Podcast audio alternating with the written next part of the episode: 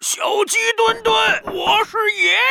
哎，你快开门啊！来喽！就在开门的一瞬间，小鸡墩墩突然回想起，在故事的设定里，自己的爷爷好像还从来没有出现过，但门已经开了。咦，雪橇，怎么是你？呃小笨鸡，想我了吗？爷来带你回江湖镇呐、独自在家不做乱开门的小傻瓜，小鸡墩墩，开门呀！来喽！呃，呃，等等，你是谁？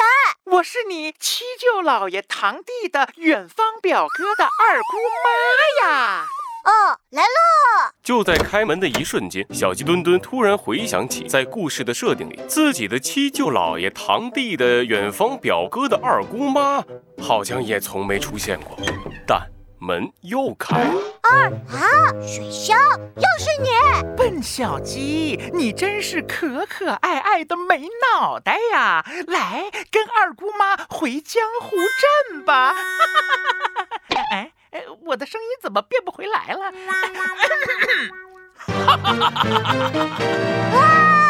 独自在家不做乱开门的小傻瓜，小鸡墩墩，我回来了，快开门！雪橇，我不会再上你的当了。呃，是我，我是猴子警长。别以为你买了猴子警长的变声器，我就认不出你。啊，真的是我！那你说，听猴子警长探案记分几步？三步，第一步，点开猴子警长的新故事，开始认真听。第二步。听完故事，在评论区里写下想说的话， 嘿嘿，我都会去看的哦。那么第三步，点击故事进度条右下方的免费订阅，有新故事马上通知你。全部答对了。呃，提醒一下，你还站在大门口呢。哎，对呀、哎哎，喂喂，小鸡墩墩，你先把门开开呀！我怎么知道你是不是真的猴子警长？小朋友们，你们说我开不开门啊？